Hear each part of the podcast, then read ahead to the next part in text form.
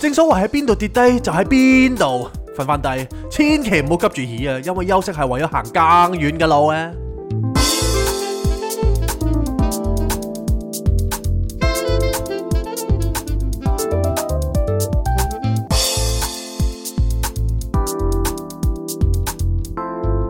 Not a romantic story. Cindy, Jason，歡迎大家翻到嚟《Not a romantic story》嘅第六季第十七集 啊！哇，第六季啊，你 話我第 echo，十 七集。我 echo 翻你 啊！你個你個樣啊，好撚難頂啊，大佬！ 睇住都唔開胃啊，大 佬！啊點食飯你啱你咁講嘢嘅，我哋頭先到點第六季，啊 你亂出嚟喎個六字。解似 似似你 個頭啊嘛！啊，好難頂嘅真係。係啦，我係你哋嘅節目主持人 Cindy 啊，隔離有喂，Jason，大家好啊大！家好啊！咁啊，多謝大家嘅狗口啦，係瞓得好唔好啊呢排？瞓得一般啦，點解？可以再多啲啦。你瞓得好勁喎呢你排，又知？我睇住你瞓啊嘛。 咁你咁死問嘅，係啦，咁唔知大家即係過得好嘛？等我哋嘅呢段時間有冇喊呢？係係咁，我哋其實就歸位啦唔，需要喊嘅，我哋一定喺度嘅。係係啊，一小時啦。都咪通常都喺度嘅，通常都喺度嘅即係只有遲出，唔會唔會唔出噶嘛。咁你又啱，呢個真係有拖冇欠就係我哋嘅 motto 啦。係係啦，咁話說咧，誒點解講翻我哋會遲呢？個原因其實最主要就係因為我誒、呃星期日嘅時候就唔覺意即係 wing 咗嘅。係咁但係呢個完全係 unexpected 嘅事件啦。嚇因為我就約咗一個好耐冇見嘅朋友，咁亦都係我嘅舊同事就去咗誒、呃一個 wine tasting 嘅 event 啦。係咁個 event 咧其實係好 proper 嘅，佢真係有啲專人喺度同你講解呢只仔又點，嗰只仔又點咁樣。嗱，我想問你飲咗幾多咧？其實其實我真係飲咗好少嘅咋，少成點即咧？係講緊可能七八支酒，我每支飲咗可能即係三分一杯，即係幾啖嘅咋。唔我三分一杯咁又唔係太少喎。係即係三可能四分一咯咁。 O K O K，係啦咪咁三分一杯，我覺得佢好 generous 咯，佢誒即係佢應該唔會俾咁多你。係啦，即係我試嘅啫講嘛。錯係啦，即係四分一杯咯，啊咁，你有冇學到嘢啊？都唔記 得晒。 仲當問你水想唔想做品酒師？當水咁飲啊，真係。嘥嘢啊，大佬！但係我係完全估唔到，因為我哋已經係食咗 lunch 之後一齊去，跟係住當中咧嗰、個 host 係超級超級 nice 啦、都食得飽嘅，食得飽嘅，係跟住佢仲要係準備咗啲天婦羅啊嗰啲 snack 俾我哋食嘅，係咁所以我完全唔知點解自己 wing 咗嘅，啊可能因為真係溝酒飲啦。係咁我平時又唔係話成日飲，因為我平時係即係去玩我都係中意飲誒冇酒精嘅飲品多啲嘅，係你飲 ginger ale 啊嘛，係啊，係啊，因為因為因為大家唔知覺唔覺咧，其實窮有時 L 就飲 ginger ale 啊。 你有冇發覺我嘅 L 字係冇啦嗰個感覺㗎？係喎窮 L 啊，係係 係啦，咁誒、呃即係我係完全冇估到自己會醉啦。咁因為我平時我哋去玩呢，咁我都係飲即係 ginger ale 啊、ginger beer 啦。係咁個原因就係因為呢，我唔係咁中意飲咗酒嘅感覺，因為嗰種 wing wing 啲嘅感覺令我更加唔可以即係去 enjoy 當下。係。即係我係覺得唔飲係會再 happy 唔啲。係你係唯一一個呢，我係覺得你唔飲嗨過飲嘅人啊，係咩？真係咩？簡直癲喪呢件事。係啊，咁咁咁係啦，咁所以嗰日咧，我翻到嚟咧，其實我係真係完全喺中途就我老公問我喂點啊，好唔好玩啊咁啦係，咁我就喂 OK 啊，咁啊影啲酒相俾佢睇嚇啊，跟住佢成個 conversation 入邊係勁多 typo 咯，即係無啦啦打隻 E 啊，無啦啦打咗個 O 啊咁樣。係啦，跟住跟住佢話喂點啊，使唔使我過嚟接你？我話唔使咁啦，啊咁我仲好急尿嘛， I'm 咁啊 fine, thanks 咁樣，我仲專登即係由尖沙咀咧搭個地鐵去 PP，係咁啊去咗個廁所咁樣，啊諗住搭的士，後尾發現算啦，不如我都係搭小巴啦，嚇咁我係好似係翻到銅鑼灣先搭的士嘅。係咁翻到嚟我係 wing 下 wing 下，但係我老公又等我放狗。嚇咁佢通常呢，我哋個 practice 就係佢放狗，我就負責抹狗嘅。係咁佢呢就真係呢，好似唔使等我翻嚟，我以為佢自己醒嗯啦，我出去玩你就自己又放又 抹啦，死都係咁問我幾時啊因翻為因為喎。抹狗嗰下其實係唔需要有體力勞動㗎嘛， 係即係你坐喺個地下度慢慢抹咁就得㗎啦嘛。咁總之佢就總之就誒睺我去玩嘅時候，原來佢都要等我翻屋企先去放狗咁樣。梗係。啦，咁跟住我翻到嚟 wing 下 wing 下，咁佢佢就去放，咁我就恰咗一陣。咁佢翻到嚟嘅時候，佢就喂起啦起身啦，抹狗啦，我係又 wing 下 wing 下又去抹。係咁成程係都係頭暈嘅，嚇咁但係我完全唔想嘔，我純粹真係覺得好暈啦。係咁跟住但係又肚餓嘛，我哋嚇咁啊又落咗 wing 下 wing 下落咗去街市食嘢喎。 係。食完諗住好啲啦，佢同我講你飲多啲湯啦，飲完就冇事噶啦。我哋嗰日日都飲咗好多湯啊，都係成啊大笪成大煲咁樣飲咁係樣啊飲嘅其實。咁但係冇喎，越飲越 wing 喎。 咁跟住咁可能你冇唉，你冇即係你冇理我咁樣啦，我亦都冇同你講我好 wing 嘅。唔係但係你你食飯嗰陣時候唔 wing 嘅其實。係即係係 佢啊，但係我內心係即係翻騰緊嘅。係。我腦海係翻騰中嘅， 咁冇啦，咁跟住行過 fusion 又入去執多幾個椰青先，係 咁啊唔好嘥咗佢嘛。係咁我哋就捧住翻嚟咧，咁我老公轉個身，唔知好似佢話佢擺好啲椰青入雪櫃咧，係出到嚟咧喺個廳度就見到我已經屎咗啦，係啊！跟住我即刻就匯報俾大家聽，我話今晚真係大家唔好有期唔好有好有期期望，望係係啊。啊，咁即係講起椰青咧，係咁其實我哋就同呢排係我哋嘅即係 summer 嘅摯愛啦，冇錯啊！即係講開椰青呢件事咧，其實有段古嘅。係因為我哋就唔知係粗口爛舌啦，定係格衰啦，我哋叫啲椰青叫椰撚嘅。係啦，即係我哋咩都加個撚字落去係啊，嘅， 總之唔係又唔係咩都加，不過哦個個 mood 度咁椰撚係幾好幾好叫係咪先？咁啊，我哋就話每一每一日咁去買椰青嗰度，喂誒買唔買椰撚 啊咁樣。 咁有一次係講慣咗咁啊，咁啊 Cindy 就喺巴士嗰度，咁啊佢話喂誒、呃前幾日啊，我哋嘅工人姐姐啊劈撚咗個椰撚嚟食啊， 好大聲我喺喺個喺個巴士度，跟住我發現咦做乜我有壓力嘅周圍，咁啲人望住晒我老係啊婆咁樣啦，即係望住晒 Cindy 咁樣，跟住我喂。你細聲啲啦！ 你話我而家唔係得我哋兩個啊，跟跟住就好尷尬咧成個場面， 因為其實我完全咧講到慣咗口咧，係完全係唔 realise 其實椰青係叫椰青咯，係。咁所以變咗我哋而家咧永遠係因翻為嚟。因為啊，我工人姐姐咧好中意飲完個椰青之後咧，係劈咗佢 即嚟係挖令到埋啲肉嚟食係係嘅係，係啦， 佢就唔會抌嘅，即係佢話好嘥。係咁所以咧，但係我又唔敢劈嘅，因為通係常嗰度一劈我隻手就斷嘅，通常都係咁嘅。係咁所以我哋就唔敢嘅，佢喺度我哋先敢嘅。係。咁咁佢又劈，咁哇正喎、真係。總之就無限尷尬啦，喺巴士度聽到呢句説話，係啦，咁其實呢啲即係椰青咧，講真真係唔平嘅，我廿幾蚊個咯。我覺得譬如平時你出去買買杯西瓜汁你都要啦，你買珍珠奶茶就仲貴添，可能三十幾四十蚊。係咯，咁所以我又覺得正常咯。係啦，咁呢個我哋覺得又健康夏啦天恩物啊，大佬，真係好正，真係好清甜正！啊！不過我哋上次咧就講開椰青啦，又係誒喺第二有一個超市啊 Marketplace marketplace 嗰度咁佢做 promotion，咁佢就有有一隻唔知台灣定係內地嘅椰青唔啦。知咩叫啊可可可可號咁樣啦，哇！跟住之後佢就話啊，做到做做 promotion 咁啊，唔知四廿幾蚊三個咁樣啦，三四個啊係啊咁樣大平賣。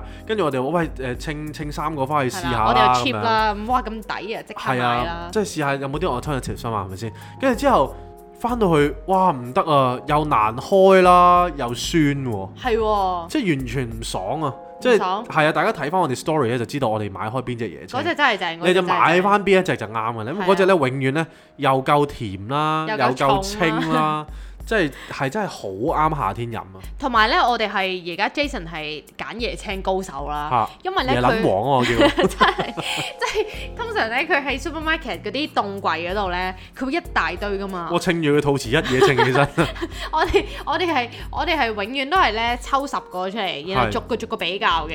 嚇咁所以每一次我哋都爆偈嘅嗰啲。 點樣為之爆偈咧？係你一開嘅時候篤支管入去咧，係啲汁係爆出嚟嘅。係其實呢個係壓力嘅問題，其實個個都會 嘅，係咩？唔係有啲冇 其實㗎個個都會。真係。咁我哋我哋永遠都話喂，我哋有個遊戲嘅，我哋係就會稱左手一個，右手一個，係就會問對方你揀邊個，係左定右。係咁然後就會估邊個爆幾嘅，係。咁啊永遠都係永遠都係爆偈嘅，總之係啊，永遠都係個個兩爆個偈都係啊，係啦。係啊咁呢個就係我哋即係少少嘅夏天嘅誒分啦，係即係有陣時候咧揀椰青，我覺得幾有趣呢件事。係即係大家因為成個雪櫃都係成格都係椰蘭啊嘛。係咁你逐個逐個稱起身咧，咁咪喺度重喎。咁有陣時候你你知啦，重一兩克你唔係好覺噶嘛。 咁有陣時候成格嗰啲嗰啲購物車咧都係椰撚嘅時候，跟住逐個逐個劈，跟住喂，跟住最尾去到大家話個個都爆偈喎，揀揀唔撚到啊嘛喺個喺個超市度大大聲咁講。 其實有時真係好想十個都捧晒翻去，但係我哋冇力啊。係啊，因為其實我哋 maximum 個 capacity 係六個咯，係啦，唔可以太多，因為 Jason 好好嘅，佢每一次咧佢都唔俾我拎重嘢嘅。係咁變咗咧， 如果買得多咧，就會變咗係佢抬翻去咯。係咪正常？其實我哋可能係誒六個買一次，跟住有陣時候經過咧，咁啊稱兩個兩個翻屋係企啦係啦咁，樣咁樣咯。咯係。因為我工我哋工人姐姐咧係超中意飲椰撚嘅，係，咁所以我哋呢個呢，就係我哋誒夏天嘅小 tips 啦，就係啊係飲椰撚啦。係咁話說呢，而家我哋係逢星期一四就會去 meditation 啦夜晚。冇錯，咁琴晚呢，我哋其實諗住 mat 完翻到嚟，即係食完嘢啊，十一點幾、十二點都諗住係誒照錄嘅。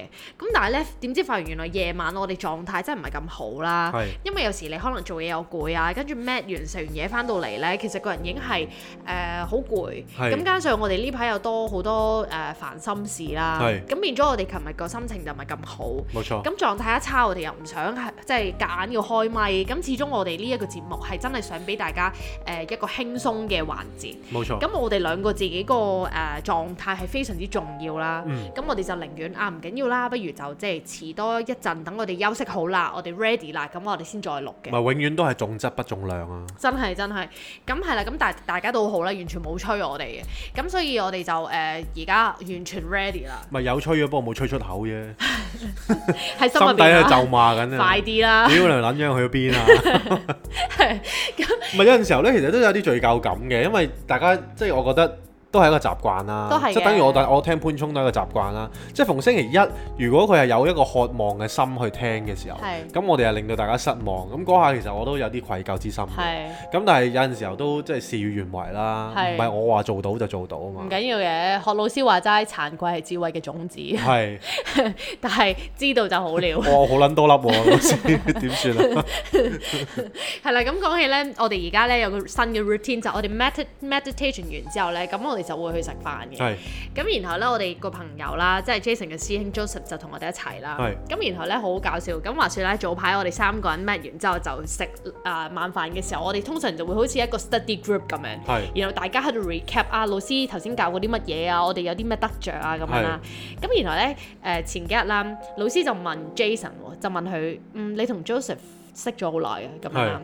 咁然後咧，Jason 就哦唔係，其實真係係識咗好耐，不過之前一路都冇刻意聯絡嘅，咁係即係最近因緣巧合之後先至再 reconnect 翻。冇錯，咁老師咧誒、問完之後，咁佢就繼續講佢啲嘢啦。咁完咗之後，我哋就重提翻老師呢一句問題。啊咁其實可能係我哋三個自己 FF 咗嘅啫，但係我哋咧就喺度諗，咦點解老師會咁樣問嘅咧？嚇。究竟佢有啲咩玄機咧？咁啦啊，咁呢個時候我就開唔始係因為揣 測，咧，我哋硬係覺得老師咧係有少少讀心術嘅，係我哋覺得咯，係即係佢係永遠咧喺我哋問問題之前，佢就已經可以答咗我哋啲問題唔嘅，係又又或者有陣時候佢問啲問題都幾尖鋭嘅，係啦，即係一針見血咁，咁所以我哋成日都覺得老師係知道我哋做緊啲乜嘢。係咁當然佢就話佢唔係啦，啊咁我哋唔知啦，無從考究啦啊。咁總之嗰一刻，我哋三個人食飯嘅時候就重提翻呢一個問題啦。嚇咁我就講到，我就話我覺得咧，老師其實點樣咁樣問咧，嚇可能咧佢就係想睇下 be 誒、即係 Joseph 嘅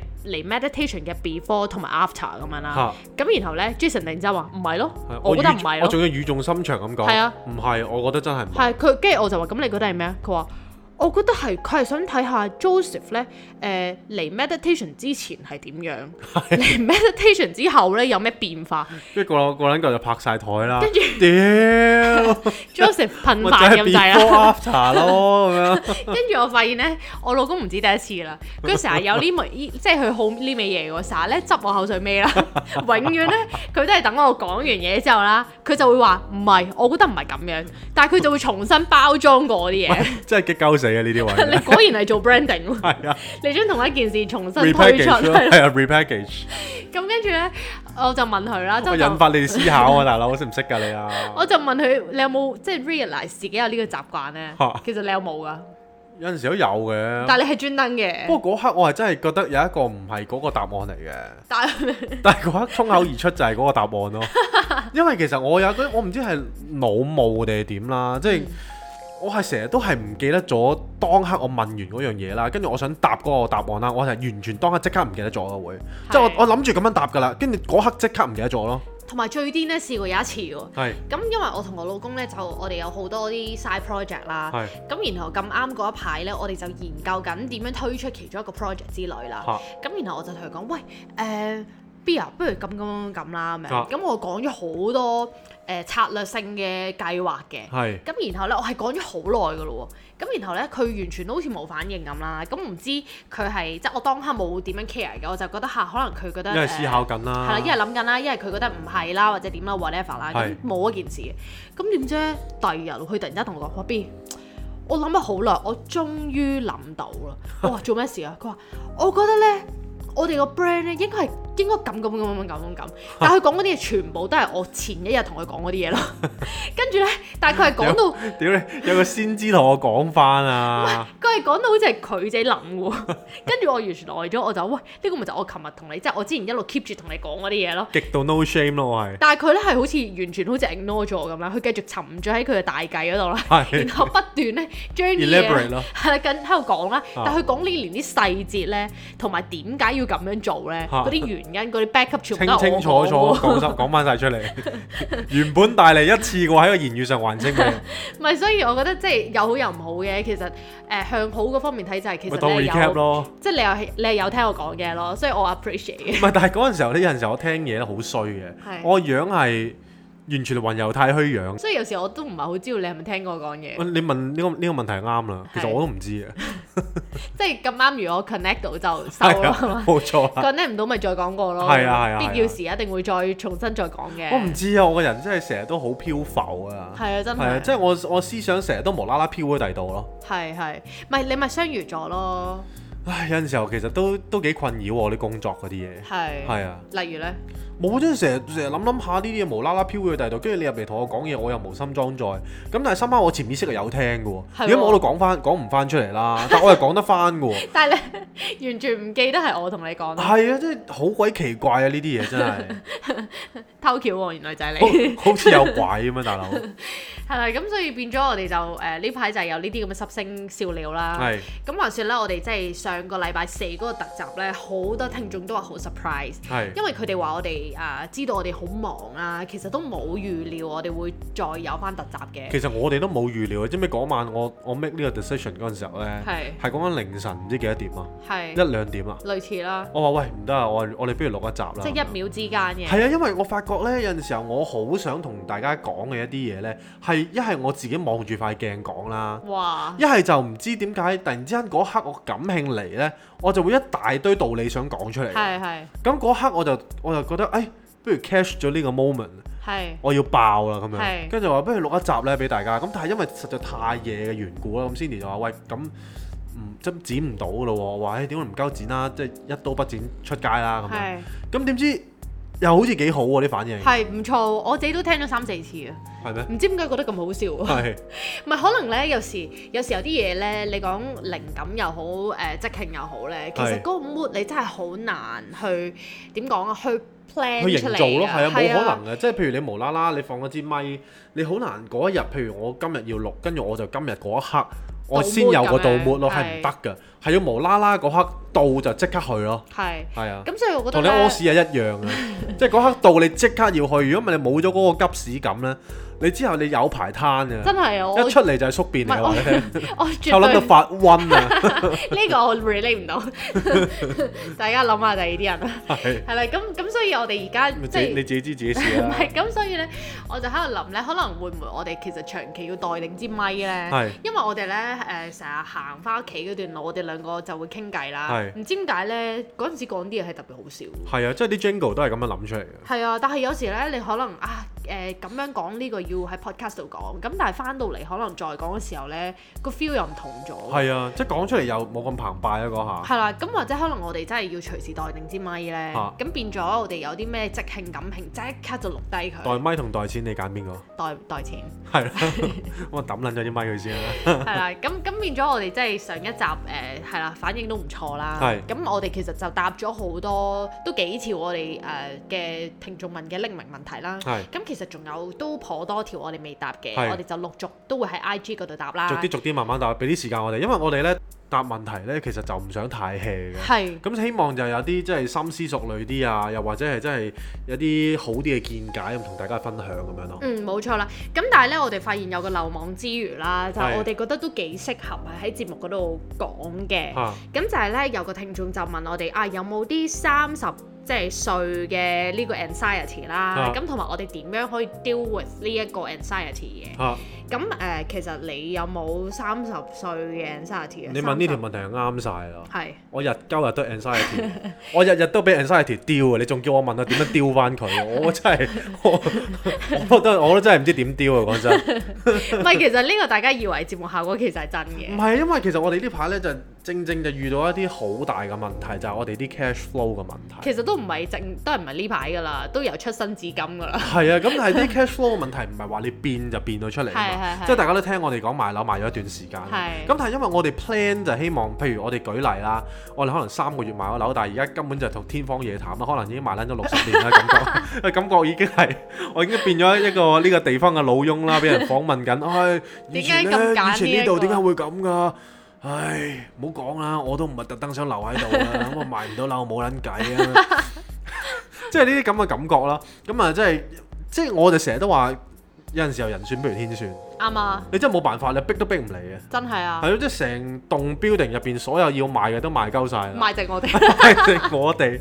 咁我唔知係個天俾個職責我啊，定係呢度係風水屋啦，即係是但咩都好啦，我都覺得我都係要留翻喺度，可能死都死喺呢度 嘅。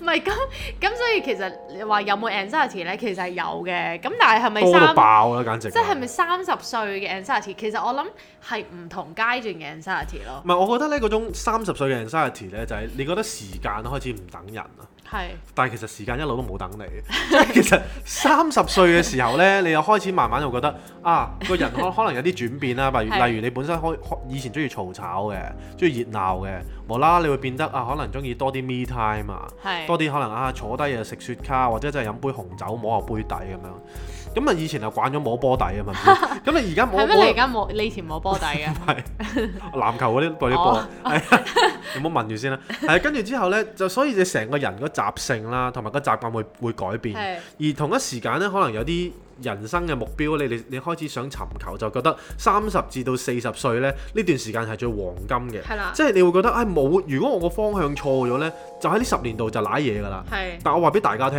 係到今時今日我都未揾到， 所以你三十歲嘅你，你絕對唔使 驚。但係點樣可以揾唔到有好似你咁 happy 嘅？其實我唔係 happy，我 係我都我唔識點講，我即係你一真個係諧星，我原本係一個諧星咯係，但係個命運就 係、有陣時候真係唔到我唔到我諗咯，係好多嘢真係唔係你你諗係有嘅，係係啊如果你諗係有呢個世界就唔使 run 㗎啦，啱啊係！啊，因為我將會成為百萬富翁，我日日都 要我日日都諗錢你嘅，話百萬富翁啊嘛？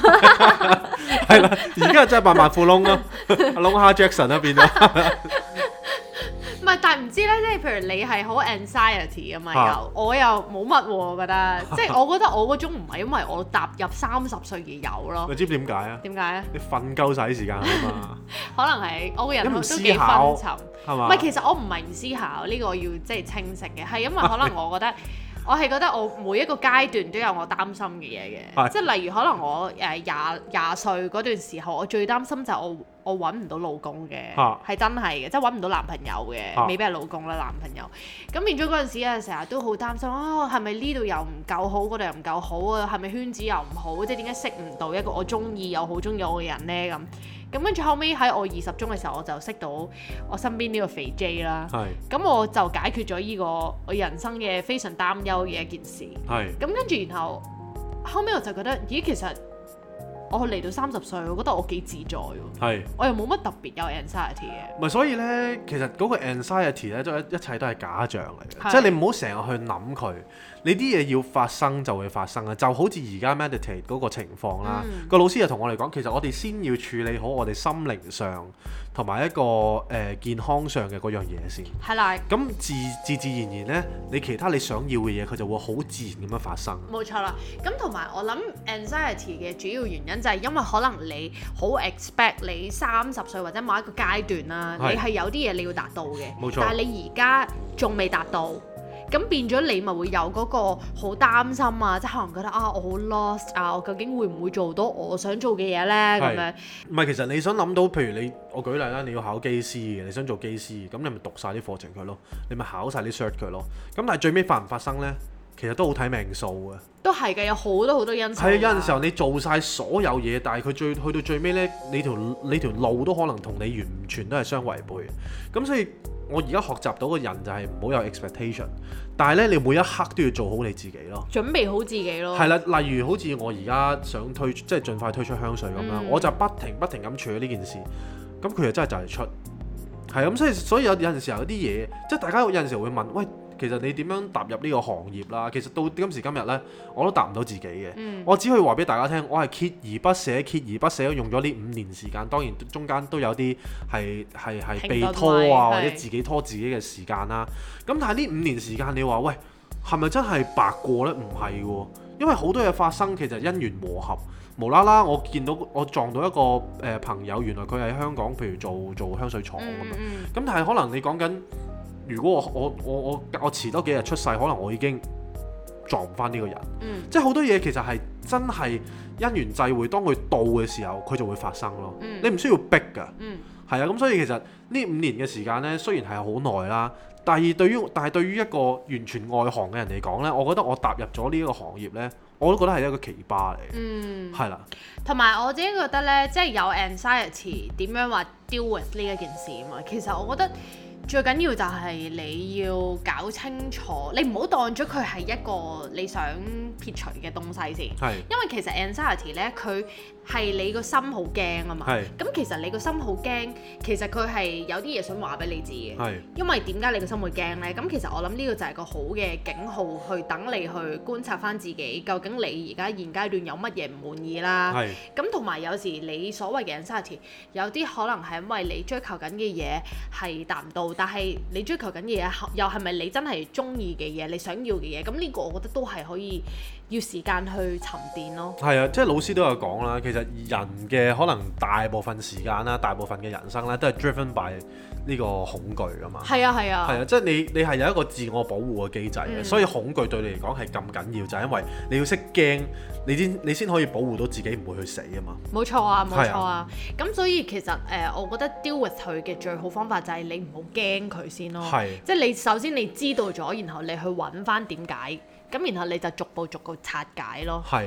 咁同埋三十幾歲嘅 anxiety，我諗大部分人可能都係煩錢啦，係係咪？因為其實如果真係要講我哋平時最擔心嘅，其實真係擔心錢。咁嗰種擔心錢未必係講緊我哋日常生活係過唔到活嗰種擔心啦，係而係反而係可能誒，嗯好、多人都喺呢個年紀都會有啲翻啲積蓄嘅。係咁而我哋亦都好老實咁講，其實我哋真係冇積蓄嘅。係咁呢一個就可能會令到我哋喺同其其他人 compare 嘅時候，就會覺得咦死啦，我哋係咪有問題呢？咁係咁當然有啲人係覺得我哋有問題啦係。咁我哋有時都會覺得自己有問題嘅。係咁但係其實諗諗下，我我即係我最近自己諗啦，嚇我就覺得其實有好多人咪話哦要儲錢，要點點點點咁嘅。但係其實你儲錢又係咪等於你嘅晚年一定 save 呢？其實又唔一定嘅唔喎。一定㗎，因為錢呢啲嘢其實你有啦，呢一刻即你係咩都有可係能出錯啦。其可實能你下一刻你突然之間唔知點樣又冇晒㗎喎係啊，咁所以其實既然呢個世界係充滿住咁多不穩定性嘅，係咁我哋當然唔係話完全唔 plan 啦係，但我哋只可以係誒、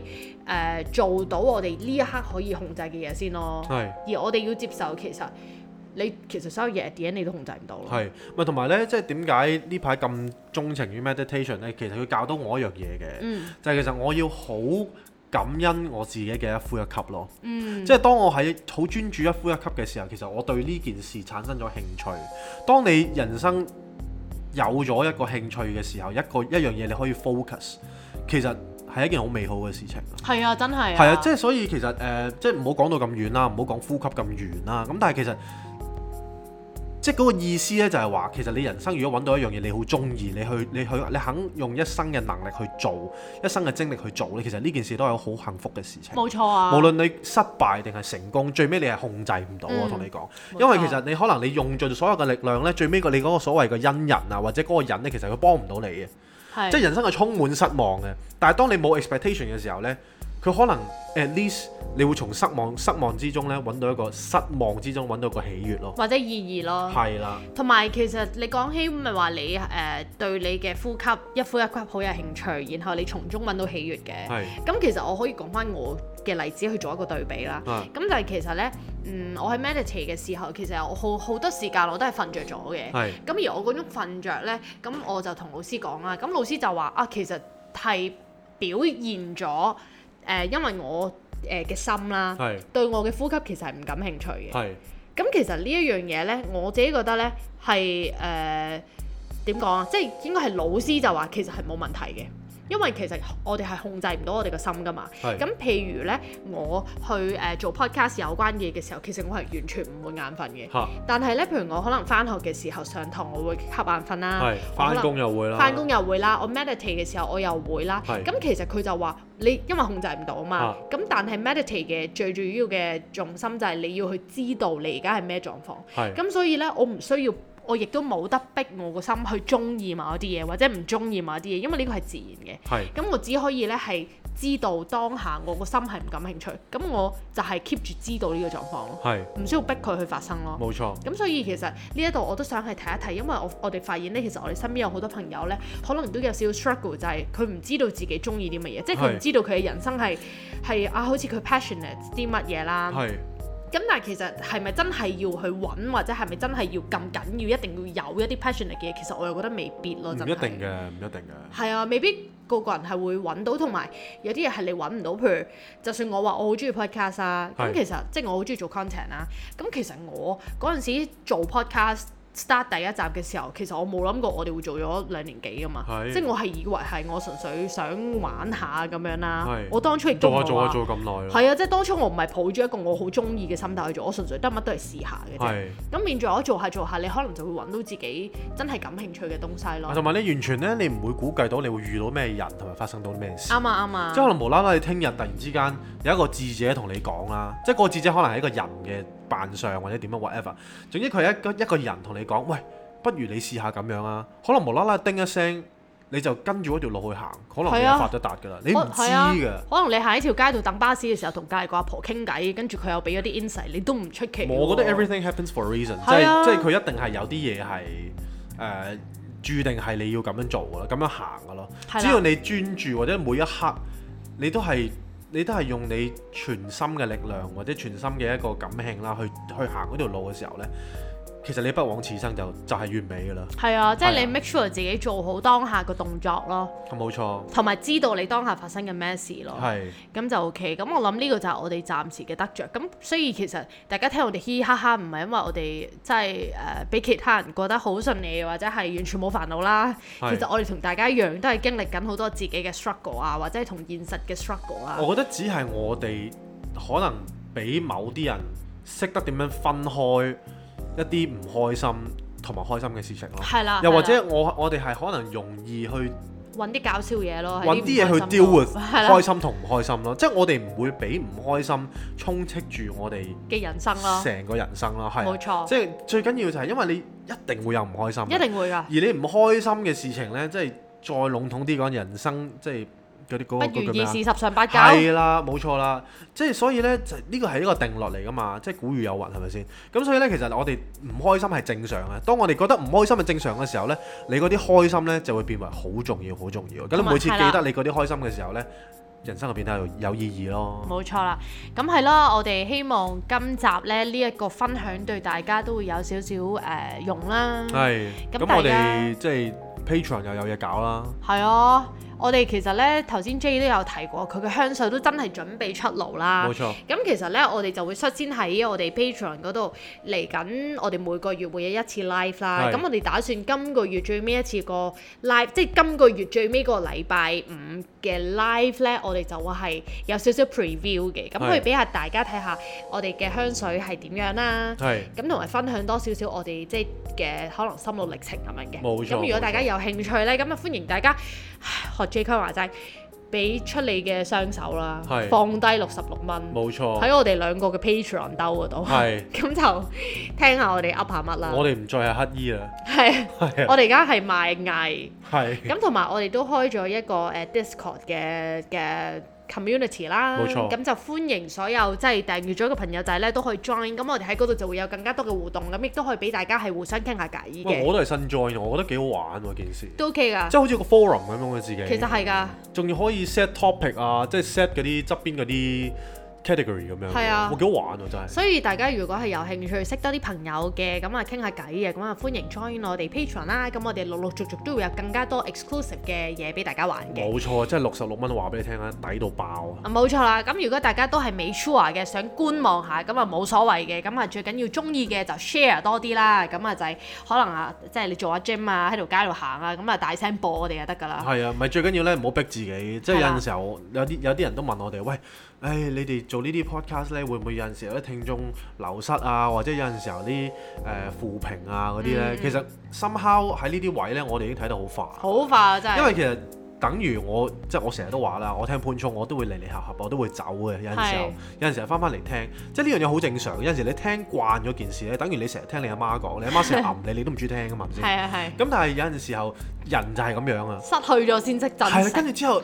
突然之間發覺，誒、個世界真係太太殘酷係啦啊！ 突然之間想聽阿媽話你兩句，係咪係先？咁所以咧，其實真係永遠都係呢啲人就係即係可能喺出邊有啲誒、呃即係可能呢啲過眼雲煙咁樣，好想 grab 住佢啦，就去咗第二度，但係始終係啦都會翻屋企嘅。俾啲誘惑引誘咗，啦咁最後翻屋企飲湯啦。係啦，冇錯啦。係啦，咁啊講起啦，我突然間醒起啦，咁我哋有個新嘅聽眾 Dorothy 啦，咁係佢就話咧，佢好中意聽我哋，咁啊好好咧就 share 我哋啦係，咁佢就話佢喺屋企咧就嘗試播我哋，啊咁啊俾佢老公聽啦，咁我話點知咧，即係佢以為佢老公冇乜 feel，啊！點知有一日喎，佢繼續播嘅時候，佢老公同佢講呢集我聽咗啦， 哇！哇！呢啲老公真係假過啊！ 真係假過啊咁醒爬大佬。 係啦，咁所以就大家係我哋絕對歡迎大家係周圍播嘅，係咁我哋就隨便播係啦啦，希，望大聲啲播，大聲啲啦，大係聲啦啲笑。